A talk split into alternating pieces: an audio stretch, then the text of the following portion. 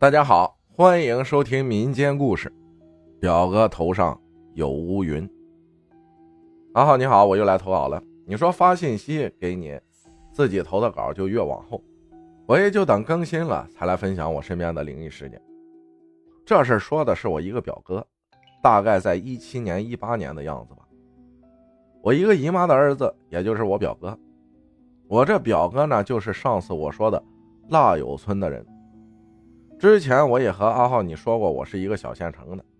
当时我表哥就在我们榕江县城上高中，上的是高二。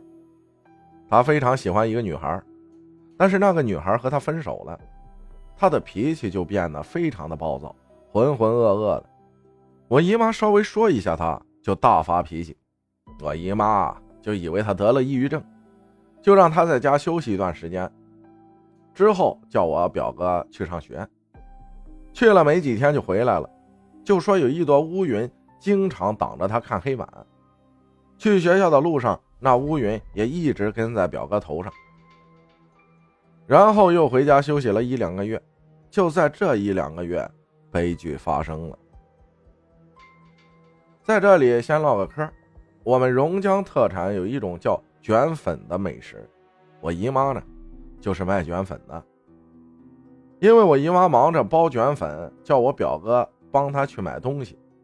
我表哥整天像有人招惹了他一样，浑浑噩噩的。我这姨妈不叫还好，这一叫，表哥就非常的生气，就跑出去了。当时姨妈也没在意，就想着可能出去散散步就回来了。但到了晚上八九点还没回来。他们就出去找了，怎么找都找不到我表哥。直到我姨妈他们找到了榕江的二桥，榕江二桥上面站了非常多的人，桥下全是警察。我姨妈当时还不知道什么事儿，但我姨妈去问路人的时候，我姨妈彻底绷不住了，因为路人说有人跳桥了，而且描述的和我表哥非常相似。我姨妈就赶忙跑到桥下面，一看衣服是我表哥穿的那件。我姨妈走近一看，整个人都瘫软下去了，在地上嚎啕大哭起来，一边哭一边喊：“我的儿啊，你为什么这么想不开呀？”因为那时候也是干旱时期，河水变得非常的小，就桥的中间位置有水。我表哥跳的位置刚好没水的。当时我表哥是头朝下，整个后脑勺摔得稀碎，地上全是血。之后就是处理他的后事了，我也就不多说了。后来我姨妈他们就觉得奇怪，为什么我表哥会跳桥自杀呢？他们就找了一个大仙来看，大仙一看，大仙就叹气说道：“哎，是他爸害死了他呀。”我姨妈不解的问道：“怎么会是他爸害他呢？”大仙说道：“你儿子是不是说，上学的时候有乌云在头顶上跟着，上课乌云也是挡着他看黑板？”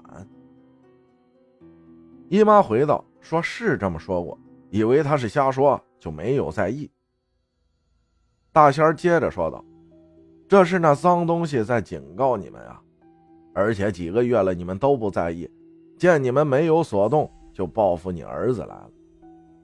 姨妈就问大仙儿那也扯不上他爸害死他呀。”大仙儿又说道：“你们老家建新房子的时候，他爸拿了别人一部分墓碑去垫了柱子。”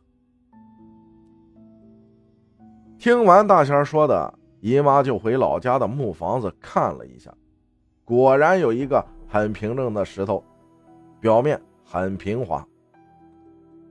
因为建的是木房子嘛，要找一些大的平整的石头来垫木桩子。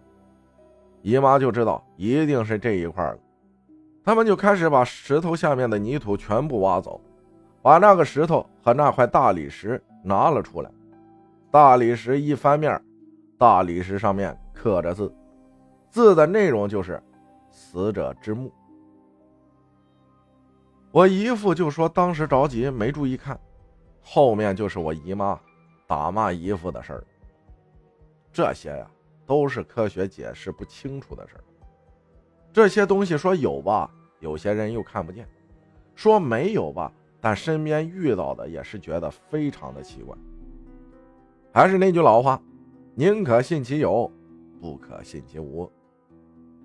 感谢摇起来分享的故事，谢谢大家的收听，我是阿浩，咱们下期再见。